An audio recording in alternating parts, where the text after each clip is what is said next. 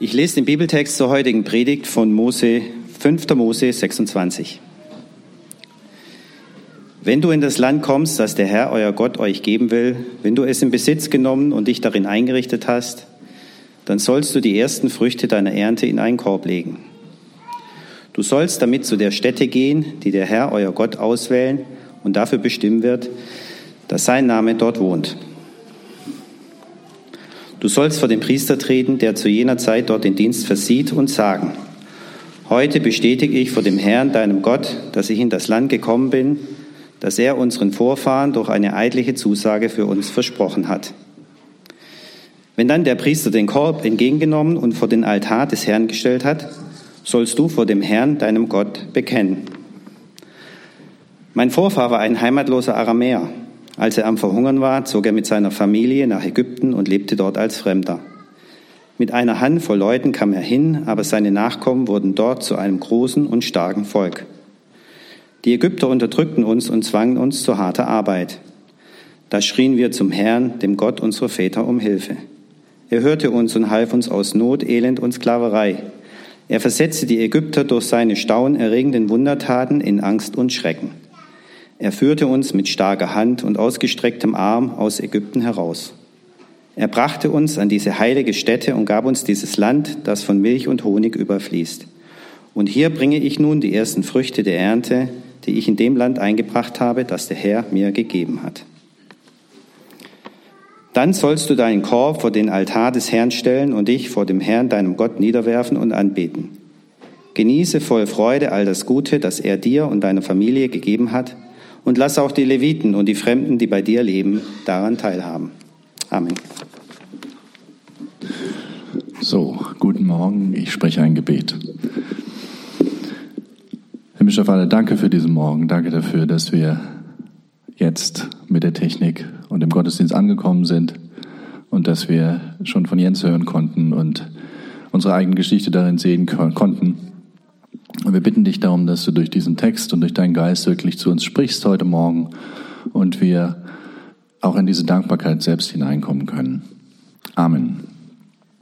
Heute ist also Erntedank Sonntag. Wir feiern das Erntedankfest. Und wie der Begriff schon sagt, geht es dabei ursprünglich darum, Gott Danke zu sagen für die Ernte.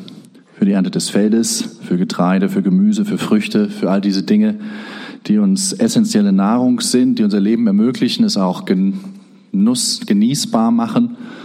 Und nun ist die Ernte des Feldes für uns heute allerdings etwas abstrakter und das Ganze ein ferneres Fest geworden. Auch Jens hat das ja eben schon angedeutet, dass es, dass wir eben nicht unbedingt immer äh, in diese landwirtschaftlichen Rhythmen eingebunden sind. Auch unsere Versorgung, was das Essen angeht, sind wir ähm, gefühlt unabhängig geworden, ob die aktuelle Ernte im Spätsommer nun gut ist oder nicht. Wir kaufen unsere Lebensmittel in einem Supermarkt, der das ganze Jahr das gleiche Sortiment anzubieten hat. Wir haben geerntete Früchte und frisches Gemüse, selbst wenn es draußen schneit und eist. Also die Sache mit der Ernte, die man, über die man sich freut, wenn sie gut ausfällt, von der Wohlstand und Versorgung abhängig ist, wenn sie dann knapp äh, wird oder wenn sie sehr gut klappt, diese Gedanken sind uns eigentlich fremd und weit weg. Aber ich glaube, dass wir uns dennoch auf den Gedanken der Ernte einlassen können. Ich jedenfalls merke, dass für mich was drinne steckt und mein Herz irgendwie aufgeht, wenn dieses besondere Fest wieder kommt, das Erntedankfest. Und hier sind die beiden Verbindungspunkte, die ich da für mich eigentlich sehe. Da ist zum einen mal das, was ich als unsere moderne Ernte bezeichnen würde. Ja, auch als Leute, die nicht auf dem Feld oder der Landwirtschaft arbeiten, produzieren wir ja etwas und erledigen wir etwas und sehen Ergebnisse unserer Arbeit, abgeschlossene Projekte, irgendwelche sichtbare Produkte, die wir in unser Portfolio legen, das Einkommen, was letztlich auf unserem Konto gelandet ist, die Anerkennung, die uns jemand per E-Mail geschrieben hat. In gewisser Hinsicht ist das unsere Ernte, unsere moderne Ernte. Ein Bild an der Wand, eine fertige Abschlussarbeit auf dem Tisch, eine geschaffte Veranstaltung oder Event, ein neuer Job anfangen oder auch einfach nur eine erholsame Urlaubszeit.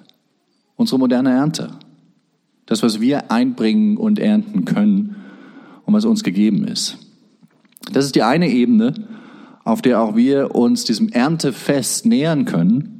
Aber dann gibt es auch noch eine zweite für mich, denn im Erntedankfest steckt ähm, auch von jeher eine markante Zäsur drin, die uns, glaube ich, auch allen bewusst ist. Und das ist die Zäsur des Sommerendes und des Herbstbeginns. Vor elf Tagen hat im Kalender ganz offiziell der Sommer geendet und der Herbst begonnen. Und ich glaube, wir merken es, wir merken es gemeinsam, dass die, dass die richtige eigentliche Sommerzeit zu Ende ist oder zu Ende geht. Und hier in Berlin merken wir es irgendwie ganz besonders und auch oft mit so einem Schuss Nostalgie, dass der Sommer wieder zu Ende gegangen ist. Und jetzt ziehen wir diese beiden Ebenen mal in Gedanken zueinander, unsere modernen Formen von Ernte und Erreichtem einerseits kombiniert mit diesem Bewusstsein und Rückblick auf einen schönen langen Sommer, der hinter uns liegt, andererseits. Und wenn wir das beides zusammenziehen in unseren Gedanken, dann sollte uns eigentlich allen ein paar Erinnerungen kommen an bestimmte Momente und Erfahrungen dieses endenden Sommers, die für uns ja wie Ernte waren. Also Erlebnisse, die uns am Leben erhalten haben, sozusagen. Erfolge, die einfach gut und zum Genießen waren.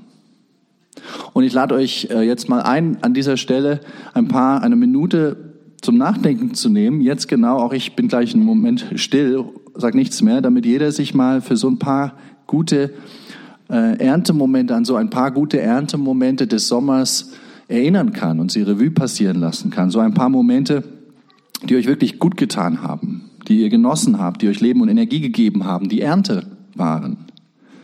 Was waren die Goldstunden eures Sommers, beruflich wie privat? Vielleicht so von Pfingsten an, wo ja zum ersten Mal gutes Wetter war, wenn ihr euch erinnern könnt. Was waren dann eure Erntemomente? Denkt mal jetzt darüber kurz für euch selbst nach.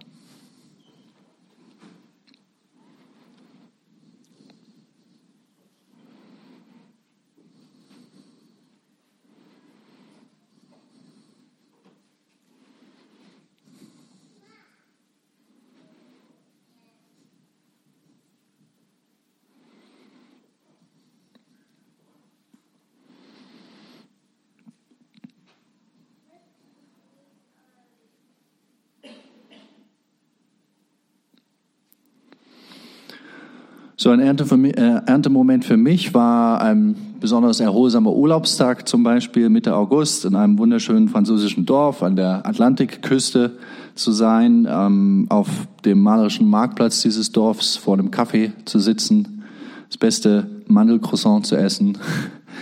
ähm, wir waren an diesem Tag den ganzen Tag mit dem Fahrrad unterwegs. Es war herrlich warm, die Umgebung war super geschmackvoll. Die Sonne hat geschienen, aber nicht so heiß und die Arbeit war irgendwie weit weg, das Normale war weit weg.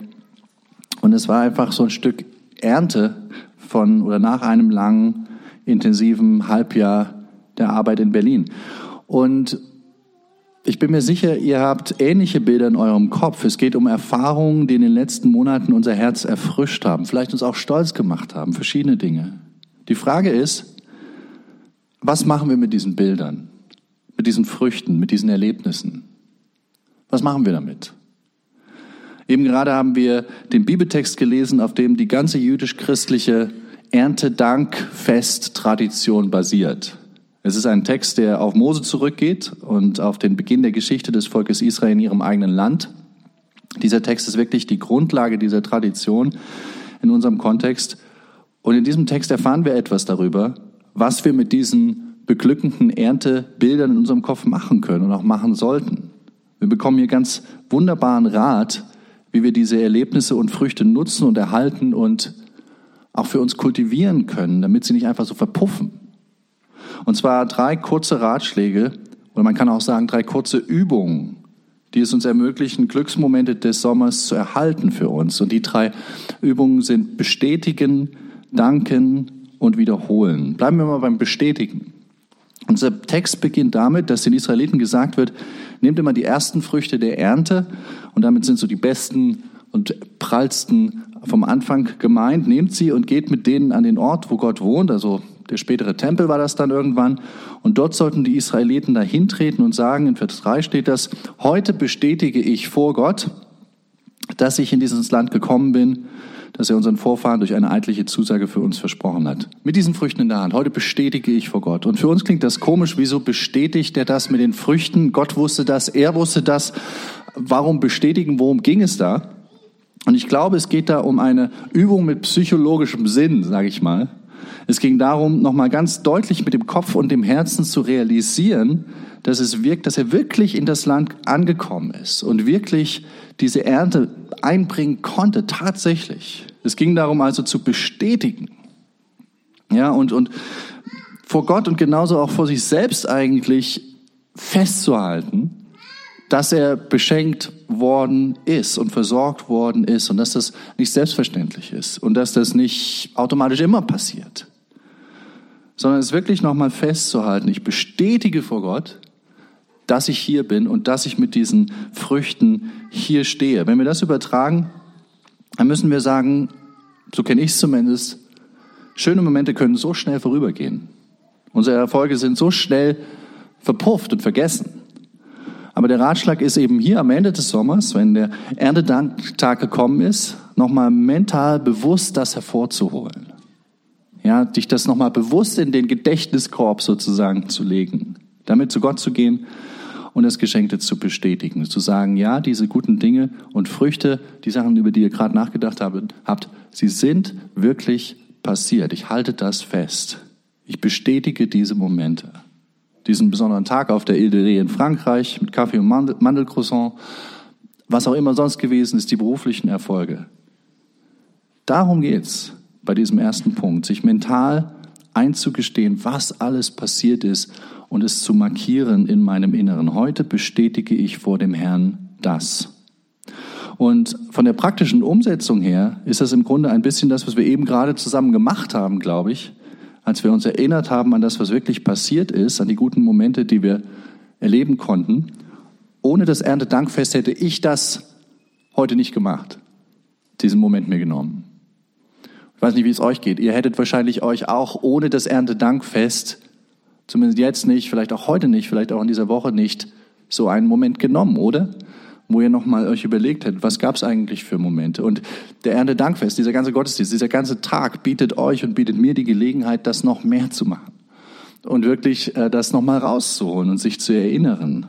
Ja, ich habe geerntet. Ich habe tolle Früchte geerntet, moderne Früchte. Ich hatte tolle Momente, die mir Kraft und innere Nahrung gegeben haben. Genau das ist der erste Rat und die erste Übung, die in diesem Erntedanktext drinne steckt. Die nächste Übung ist Danke sagen. Danke sagen. Ja, Anbetung ist hier im, im Text ein Wort, aber es ist sozusagen eine intensive Form von Danke sagen. Und wenn ich Danke sage, hole ich in diesen Moment des Erinnerns und des Bestätigens des Guten noch etwas mehr mein Gott hinein. Ja, ich weiß nicht, ob es schon mal aufgefallen ist, aber eine Grundhaltung der Dankbarkeit zu haben für die guten Dinge in meinem Leben macht eigentlich keinen Sinn, wenn ich davon ausgehe, dass ich alles nur durch meine eigene Kraft selbst gemacht habe. Wem soll ich dann Danke sagen? Mir selbst? Gut gemacht? Das macht nicht wirklich Sinn. Und eine Grundhaltung der Dankbarkeit für die guten Dinge in meinem Leben zu haben, macht auch dann keinen Sinn, wenn ich denke, dass alles reiner Zufall war. Weil die Idee von Zufall ist ja gerade, dass es keinen gibt, dem ich Danke sagen kann. Also dieser ganze Gedanke der Dankbarkeit und einer Grundhaltung der Dankbarkeit im Leben macht nur Sinn, wenn ich glaube, dass es da irgendjemanden, irgendetwas gibt, eine Realität, der ich gegenüber dankbar sein kann. Was ich damit sagen will, ist Dankbarkeit, wenn wir sie wirklich üben und leben, stellt uns immer in Beziehung hinein. Dankbarkeit ist automatisch eine Beziehungspflege. Ich sage Danke und pflege damit die Beziehung. Wenn ich mich erinnert und sogar bestätigt habe, was mir gute Dinge geschehen sind und dann als nächstes Danke Gott sage, dann hole ich Gott in diese positiven Erfahrungen hinein. Ja, dann pflege ich dadurch meine Verbindung mit ihm und bringe auch meine ganze Verbindungs Gottesverbindung in dieses positive Licht in ein ganz gutes Licht, anstatt in alle möglichen komischen Lichtern, in denen man Gottes Beziehung auch stellen kann. Danke zu sagen erinnert mich daran, dass Gott da ist und dass ich mich auf ihn verlassen kann, dass er, dass er mich versorgt, dass, dass, dass, er, dass wir das Leben gemeinsam teilen, dass ich nicht auf mich gestellt bin. Wenn ich Gott danke, nutze ich sozusagen die Freude über eine bestimmte tolle Sache in meinem Leben der letzten Monate als Beziehungsverstärker, Beziehungspflege für meine Beziehung mit Gott. Auch das ist ein, ein wichtiger Teil, ein wichtiger Aspekt und Einladung von diesem Erntedanktag. In diesem Dank mal wieder unsere Beziehung mit Gott wirklich zu erfrischen. Also bestätigen, ja, es ist passiert, ich erinnere mich, dann Gott da reinholen, ihm gegenüber Danke sagen, danke Gott. Und das Dritte, was wir mit unseren Erntemomenten tun sollten, die dritte Übung ist, wir sollen sie uns nach diesem, nach diesem Text her, wir sollen sie uns aufsagen und sie zum Teil unserer eigenen Geschichte machen. Und das klingt vielleicht ein bisschen abstrakt, aber ich möchte euch das erklären. Das Muster dafür finden wir in den Versen 5 bis 10 in unserem Text. Die Geschichte, die da steht, sollte damals beim ursprünglichen Erntedank jeder für sich selbst aufsagen. Diese Verse 5 bis 10. Ja, und ich lese sie nochmal vor in einer gekürzten Version. Wenn dann der Priester den Korb entgegengenommen und vor dem Altar des Herrn gestellt hat, sollst du vor dem Herrn deinen Gott bekennen. Und jetzt geht's los. Mein Vorfahr war ein heimatloser Aramäer. Als er am Verhungern war, zog er mit seiner Familie nach Ägypten und lebte dort als Fremder. Mit einer Handvoll Leute kam er hin, aber seine Nachkommen wurden dort zu einem großen und starken Volk. Gott führte uns mit starker Hand und ausgestrecktem Arm aus Ägypten heraus. Er brachte uns an diese heilige Stätte und gab uns dieses Land, das von Milch und Honig überfließt. Und hier bringe ich nun die ersten Früchte der Ernte, die ich in dem Land eingebracht habe, das der Herr mir gegeben hat.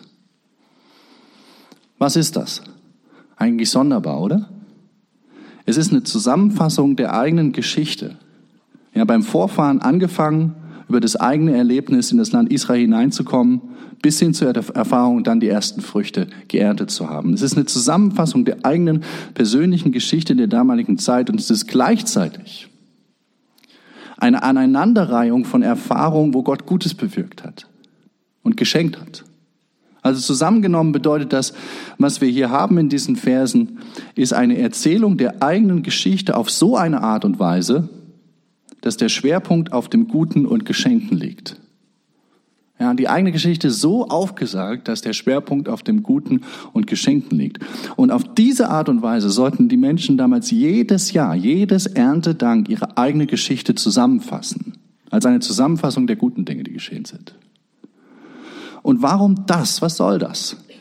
Und die Antwort ist, weil wir unsere Geschichte auch völlig anders erzählen können und sie uns dann auch völlig anders oft einprägen und anderen erzählen. Ich weiß zum Beispiel von mir selbst, dass ich durchaus die Geschichte meiner letzten paar Monate oft in meinem Kopf und Herz anders zurechtgelegt habe und mir selbst anders in meinem Kopf abspiele, nämlich eher mit einem Fokus auf die Dinge, die nicht so gut gegangen sind, mit eher schwierigen und peinlichen Momenten, besonders wenn ich irgendwie einen schlechten Tag habe. Manchmal steht eine Herausforderung vor allem, eine Unsicherheit, die einen, ja, gleich morgens, wenn man aufsteht, irgendwie schlechtes Magengefühl gibt. Und was einem dazu einfällt, ist eher eine Aneinanderreihung von nicht geklappten Dingen und Momenten der letzten Monate oder Jahre, die sich wie ein Film dann in dem Kopf automatisch abspielen und man möchte sie erstmal wieder nach Hause schicken. Das ist dann gerade so, als ob dieser Mensch hier im Text hätte sagen müssen, Gott gab uns dieses Land, in dem wirklich kein Milch und Honig fließen, in dem alles steiniger Boden war, wo wir ständig Ärger mit Schädlingen hatten und super hart arbeiten mussten und dann auch noch eine Menge Dürren und Misserfolge. Punkt. Also kurz gesagt, meine Geschichte, so wie ich sie oft instinktiv in meinem Inneren präsent habe, ist nicht selten, ja, eher mit Fokus auf die Stressmomente und auf die peinlichen Sachen. Und dann fühle ich mich natürlich auch so, wie ich es mir da erzähle, davon geprägt. Aber heute ist im Erntedank, der Erntedank-Tag. Und dieser Text steht uns vor Augen. Und zu Erntedank sind wir eben dann eingeladen, wir sind mehr noch, durch diesen Text sind wir ist uns eigentlich aufgetragen, ist uns geboten, wenn wir uns in diese Tradition stellen möchten, unsere Geschichte der letzten Monate in guten Bezügen zu erzählen. Als eine Kette von Dingen, die uns geschenkt worden sind, die geklappt haben, die erfrischend und erfüllend waren. Das ist der Film, der zu Erntedank in unserem Kopf und Sinn präsent sein wollen, präsent sein kann, mit Fug und Recht. Ein Film der gelungenen Situationen, der Segnungen, des Habens, des Beschenktwerdens, nicht des Mangels und der Knappheit, sondern der Fülle. Und das bedeutet nicht, dass die anderen Dinge nicht auch da sind. Sie sind natürlich geschehen. Der Mann, der Vers 5 bis 10 aufgesagt hat, hat in den vergangenen Monaten bestimmt auch manchmal geflucht und sich geärgert über den Boden und manchen Misserfolg. Aber wie gesagt, heute ist Erntedank. Und da ging es am Erntedank Tag um die Erntedank-Perspektive, nämlich eben um den Fokus auf die geschenkten und guten Sachen, auf die Früchte der Ernte und das, was tatsächlich geworden ist. Und ich glaube, dieser Gedanke, dieser, was uns da vorgemacht wird hier in dem Text, das ist riesig. Das ist nicht nur, ist eigentlich nicht nur etwas für dieses besondere Fest, sondern es ist etwas für eine Einstellung für jeden Tag eigentlich auch und hat ganz große Auswirkungen, glaube ich, auf uns. Denn wie ich mich selbst und meine Geschichte verstehe, hat immense Auswirkungen darauf, wie ich mich heute fühle. Ja, wie viel Selbstvertrauen ich habe, ob ich positiv oder negativ über die nächste Herausforderung denke. Es gibt das große Feld der narrativen Psychologie, der narrativen Psychologie. Und die narrative Psychologie betont, dass wir als Menschen Geschichtenerzähler unserer eigenen Geschichte sind. Ich glaube, wir können das auch leicht nachvollziehen, dass wir als Menschen Geschichtenerzähler unserer eigenen Geschichte sind, über uns selbst, unsere eigene Lebensgeschichte selbst konstruieren zu einem großen Teil und zusammenstricken. Jeder von uns macht ja viele, viele verschiedene Erfahrungen jeden Tag, aber erst indem wir sie dann selbst in unserem Kopf zusammenfügen und organisieren und in unsere eigene Geschichte packen, erst dann wird ein Sinn daraus. Und die narrative Psychologie betont, dass wir durch die Art und Weise, wie wir unsere Geschichte erzählen, also was wir hineinnehmen und rauslassen, was wir betonen und eher weniger betonen, dass wir uns dadurch eigentlich erst selbst erfinden ja, und uns erst selbst entwerfen sozusagen. Wir erzählen uns sozusagen selbst. Ihr habt zwei Zitate dazu im Heft, ich lese nur mal das eine mit euch, das zweite aus, dem, äh, aus diesem Artikel von The Atlantic. Da heißt es, ganz interessanter Artikel übrigens insgesamt, aber ich lese jetzt mal nur dieses Zitat, da heißt es, unsere Erzählungen über uns selbst werden zu unserer oder zu einer Art Identität. Die Dinge, die wir dabei auslassen und einschließen, formen unser Selbst. Die Vergangenheit in eine eigene Geschichte zu organisieren, ist ein wichtiger Weg, um sich selbst zu verstehen. Dabei ist diese Geschichte immer in Kreide geschrieben, nicht in Tinte. Sie kann verändert werden. Das heißt, wir erzählen unsere eigene Geschichte immer auf eine bestimmte Art und Weise, die wir selbst bewusst oder unbewusst wählen oder beeinflussen und erklären uns dabei selbst und wie wir über uns denken. Und dann, dann geht das Zitat ja auch noch weiter und jetzt wird es auch wirklich für uns interessant, für das, was wir eben gesagt haben. Studien zeigen, dass die Fähigkeit dabei Positives auch in negativen Dingen zu erkennen, eine direkte Verbindung zu größerer Zufriedenheit besitzt. Auch ein direkter Zusammenhang zu allgemeinem Optimismus ist nachweisbar. Das heißt, wie du deine eigene Geschichte der letzten Monate siehst, auch allein dieses Sommer, wie du sie verstehst und erzählst, wie du sie selbst in deinem Kopf und Herz zusammenfügst, hat einen immensen Einfluss darauf, wie du dich heute fühlst. Wie du dich heute siehst, ob du gut oder schlecht von dir denkst, ob du positiv oder negativ über deine, an deine Zukunft rangehst. Es macht einen Unterschied. Wenn du in der Lage bist, Positives in deiner eigenen Geschichtenerzählung zu reinzubauen und zu sehen. Machen wir das mal ganz praktisch. Wenn ich meine Geschichte der Vergangenheit vorwiegend negativ konstruiere, werde ich natürlich der Meinung sein, wenn die nächste Herausforderung kommt, ma, es geht wahrscheinlich genauso weiter. Aber wenn ich meine eigene Geschichte im Rückblick vor allem in der Reihe von Segnungen und Geschenken verstehe, die funktioniert haben und darauf mein Augenmerk richte, dann werde ich wahrscheinlich eher positiv über meine Chancen bei der nächsten Herausforderung denken. Ganz automatisch. Wie ich meine Geschichte verstehe, hat diese Auswirkungen. Es ist ähm, es ist eben so, wie, wie wir es gerade gelesen haben, dass es diesen Zusammenhang gibt zu Optimismus und zu Zufriedenheit. Und zu Erntedank werden wir eben eingeladen, das Gute unserer kürzlichen Geschichte zu sehen und sie so uns zu erklären und sie so vorzuholen und sie uns so aufzusagen, damit wir diesen Zuversicht heute haben. Übrigens geht es bei der narrativen Psychologie letztlich darum, Menschen dabei zu helfen, ihre Eigengeschichte nochmal neu zu erzählen, auch wenn sie irgendwie stuck sind in, in einer ganz negativen und ja, beladenen Version, sie neu zu erzählen. Und zwar so zu erzählen, dass man dabei in eine konstruktive Freiheit und Zuversicht hineinkommt. Dieser narrative Ansatz wurde in den 70er und 80er Jahren, fand ich super interessant, von Sozialarbeitern geprägt, die, die es mit den Menschen zu tun hatten, die wirklich so super schlechte Biografien hatten. Also die so richtig zuge beladen worden sind mit lauter Mist bisher, missbräuchlichen Situationen und so weiter in ihren Erfahrungen. Und in ihrer, in ihrer therapeutischen Arbeit haben sich diese, diese, diese beiden Spez äh, Sozialarbeiter, auf die das zurückgeht, verstanden als Co-Autoren. Ja, als Co-Autoren, die dabei helfen, die eigene Geschichte nochmal neu und anders zu erzählen. Nicht als die Autoren, aber als Co-Autoren. Die helfen, in einer eigenen Geschichte, die in schwierigen Umständen gelebt worden ist, Gutes zu erkennen. Zu erkennen, wie der narrative Bogen doch in dem Guten gegründet sein kann. Und genau dieses Prinzip, glaube ich, steckte diesen Versen 5 bis 10 drinne in unserem uralten Text als die Israeliten am Erntedanktag ihre Geschichte durch diese Dankeslinse sehen und aufsagen sollten. Und genau diese Übung steht auch uns zur Verfügung heute. Und natürlich gibt es in unserem Leben auch die super entmutigen, fiesen Erfahrungen, die wir auch nicht einfach streichen können. Und manchmal haben wir auch einfach nicht die Kraft, unsere Geschichte positiv zu erzählen, oder? Aber genau da kommt die Stimme Gottes hinein, die sagt, lass mich Co-Autor deiner Geschichte sein. Ja, ich kann dir helfen, das Gute zu sehen. Ich kann dir helfen, dich im Licht von Kreuz und dann Auferstehung zu begreifen. Deine Geschichte, so wie du sie bisher gesehen hast, ist nicht in Tinte geschrieben, sondern in Kreide. Sie ist neu erzählbar, indem du auf das Geschenkte und auf die Ernte schaust. Oder wie Paulus es in 2. Korinther 3, Vers 3 geschrieben hat. Hört euch das an, so ein toller Vers. Paulus 2. Korinther 3, Vers 3, er sagt, es ist offenbar geworden, dass ihr ein Brief Christi seid. Das allein ist schon interessant. Es ist offenbar geworden, dass wir eine Geschichte, dass wir ein Brief Christi sind. Und dann geht es weiter. Geschrieben, schreibt Paulus, nicht mit Tinte, sondern mit dem Geist des lebendigen Gottes. Das passt so wunderbar zu diesem Zitat, was wir haben. Es ist offenbar geworden, dass ihr ein Brief Christi seid. Geschrieben nicht mit Tinte, sondern mit dem Geist des lebendigen Gottes. Und zur Erntedank können wir auf diesen Geist hören, der uns an das Gute erinnert.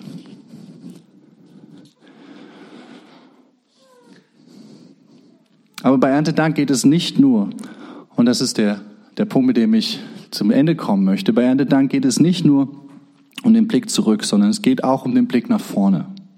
Es geht nicht nur um die Freude über Dinge, die uns gegeben sind, sondern es geht auch um die Frage, was wir in Zukunft mit diesen Dingen machen. Ja, wenn du anfängst, in diesem gedanklichen Framework zu leben, dass die guten Dinge, die du hast, nicht nur Zufall sind und nicht nur deine eigene Kraft, sondern gegeben sind. Ich glaube, dann verändert das auch unsere Einstellung zu diesen Dingen, denn wenn mir etwas gegeben worden ist, dann ist es mir anvertraut worden, oder? Dann ist es nicht egal, was ich damit mache, sondern ich habe es gekriegt, um was wirklich Gutes daraus zu machen. Vor einiger Zeit habe ich hier jemanden aus der Gemeinde für eine größere Spende gedacht, äh, gedankt und es ging um mehrere tausend Euro und ich habe ihm gesagt, vielen Dank dafür. Und er hat einfach nur zu, zu mir gesagt, weißt du was, Christian, uns ist es auch nur gegeben worden. Ja, auch nur gegeben worden. Und einerseits könnte man sagen, es stimmt eigentlich nicht, denn er hat sich selbst erarbeitet. Aber andererseits betrachtet stimmt es schon. Es ist ihm gegeben worden, denn von wem hat er letztlich den Job und seine gesunden Hände und Begabung und den Umstand, dass man mit seinem Job ausgerechnet so viel Geld verdienen kann? Auf einer wichtigen Ebene ist es ihm doch gegeben worden auch. Und weil er sein Geld aber so versteht als etwas, was ihm gegeben und anvertraut worden ist, weil er es so versteht, deswegen hat er sich die Frage gestellt, wie kann ich damit sinnvoll umgehen? Was kann ich damit Gutes bewirken über mein eigenes Gutes hinaus? weil es als anvertraut verstanden hat. Mit etwas Verantwortung.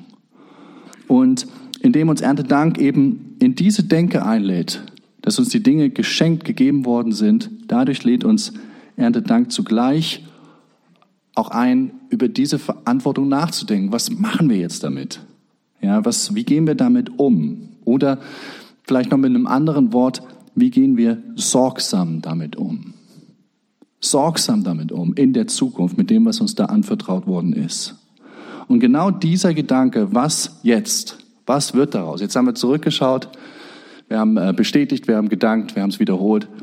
Was wird daraus? Genau dieser Gedanke ist auch hier mit dem Text noch angelegt, ganz am Ende. Und zwar wird gesagt, wir sollen uns alle niederwerfen und anbeten, also danken.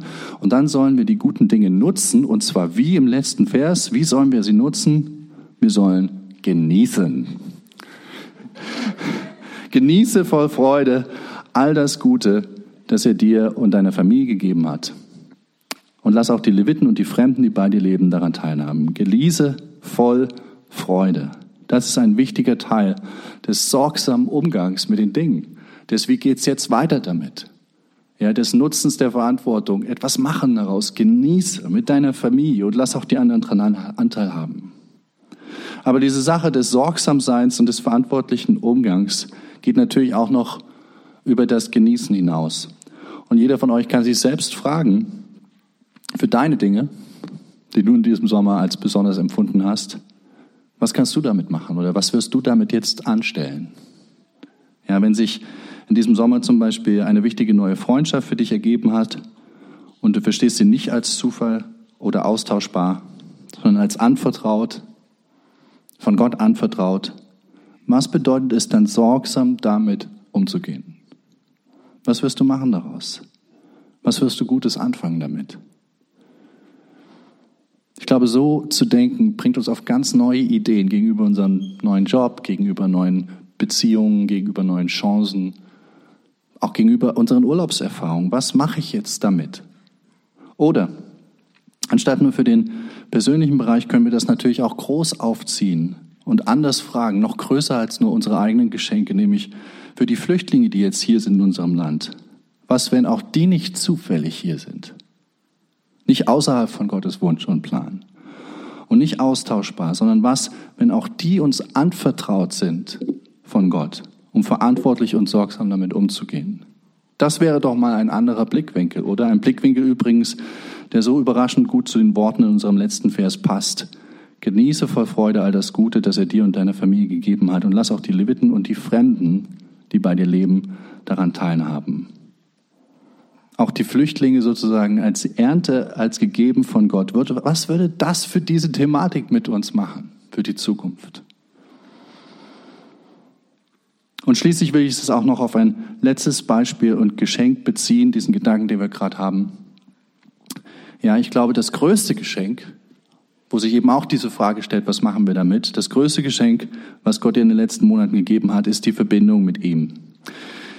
Egal, ob du Gott gerade erst zum Kennenlernen beginnst, ihn erahnst lediglich oder ob du seit Jahren mit ihm verbunden bist, das größte Geschenk, was Gott dir in den letzten Monaten gegeben hat, ist diese Ahnung. Auch das ist Ernte, auch der Glaube ist Gabe. Auch das ist anvertraut, auch das sollen wir in diesen Kategorien des Geschenks und der Ernte sehen.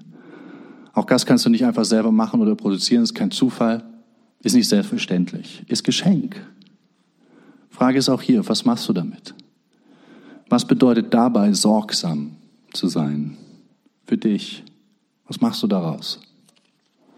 Lässt du es verpuffen oder nutzt du es? Nichts und niemand kann dabei wirklich unsere eigene Sorgsamkeit, deine eigene Sorgsamkeit und Aktion übernehmen. Selbst die großartigste Kirche kann das nicht für dich tun, was du daraus machst, sondern die Frage bleibt, was machst du mit diesem Geschenk des Glaubens? Ja, Berlin-Projekt ist eine Kirche, wo, sich keiner, wo dich keiner dazu verpflichten wird, jetzt etwas Bestimmtes zu tun mit diesem Geschenk des Glaubens. Keiner zählt, wie oft du im Monat im Gottesdienst kommst, ob du auch ja das Abendmahl genommen hast oder wie genau du das jetzt alles der Zukunft machst. Wir sind eine Kirche, die Freiraum ermöglicht. Aber dieser Freiraum ist nicht dafür gedacht, damit du fast gar nicht mehr kommst oder fast gar nichts tust.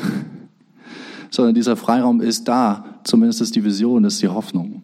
Deswegen ist er designt. Der Freiraum ist da, damit du ihn selber füllst mit deiner eigenen Sorgsamkeit und dem eigenen Investment in das, was dir geschenkt worden ist von Gott.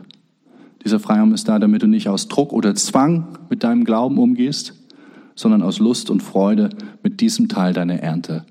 Und auch da dich fragst, wie gehe ich damit sorgsam um? Das Geschenk ist da. Du bist von einem kleinen Aramäer. Ich bin von einem kleinen Aramäer, der nichts zu pupsen hatte zu jemandem geworden, der von Christus angenommen ist und von ihm eine Wohnung bereitet bekommen hat, wie Jesus sagt, zur Heimat gekommen ist. Mach was draus und gern auch im Rahmen des Berlin-Projekts. Das Interessante ist, dass dieses Erntedankfest in 5. Mose 26 just in dem Moment beschrieben wird, wo es um die Erneuerung des ganzen Bundes ging just in dem Moment, wo sie gerade wieder zurück oder gerade einziehen wollten in das Land Israel. Es war der Moment, wo Mose die Leute nochmal gefragt hat, Leute, wir gehen jetzt in dieses Land. Und dann hat er sie gefragt, wollt ihr wirklich? Wollt ihr wirklich mit diesem Gott verbunden sein? Bundeserneuerung. Und in dem Moment wird Erntedank beschrieben. Und so ist Erntedank von Anfang an eigentlich niemals nur ein Moment geworden, wo wir zurückschauen, sondern auch, wo wir in die Zukunft schauen und sagen, was wir damit anfangen wollen. Eine Gelegenheit, um zu sagen, danke, dass du, die, dass du dich mir geschenkt hast und die ganzen Dinge, die du mir geschenkt hast. Ich ahne, dass du da bist. Und jetzt will ich einschlagen und will was machen daraus in den nächsten Monaten bis zum nächsten Erntedank. Gleich während der Abendmahlzeit als zweites Lied singen wir ein, ein, ein Lied, einen Text, den ich mir extra von Mitch gewünscht habe. Und zwar gewünscht habe deshalb, weil er uns die Chance bietet, das, was ich gerade gesagt habe, irgendwie praktisch werden zu lassen heute. Ja, Gott zu sagen, ja, ich will etwas machen aus dem Geschenk der Ahnung von dir. Und ich will dieses Geschenk sorgsam nutzen in der nächsten Zeit. Denn da heißt es, ich wünsche mir, dass dein Reich auf dieser Welt entsteht. Ich bete, dass ich sehe, dass was du willst, geschieht. Und ich will dich lieben und ich lebe zu deinem Lob als dein Kind in Ehrfurcht her vor dir.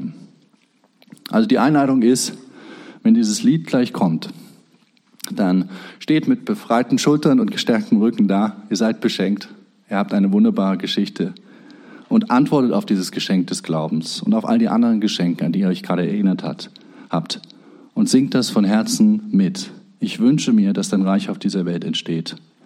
Ich bete, dass ich sehe, dass das, was du willst, geschieht.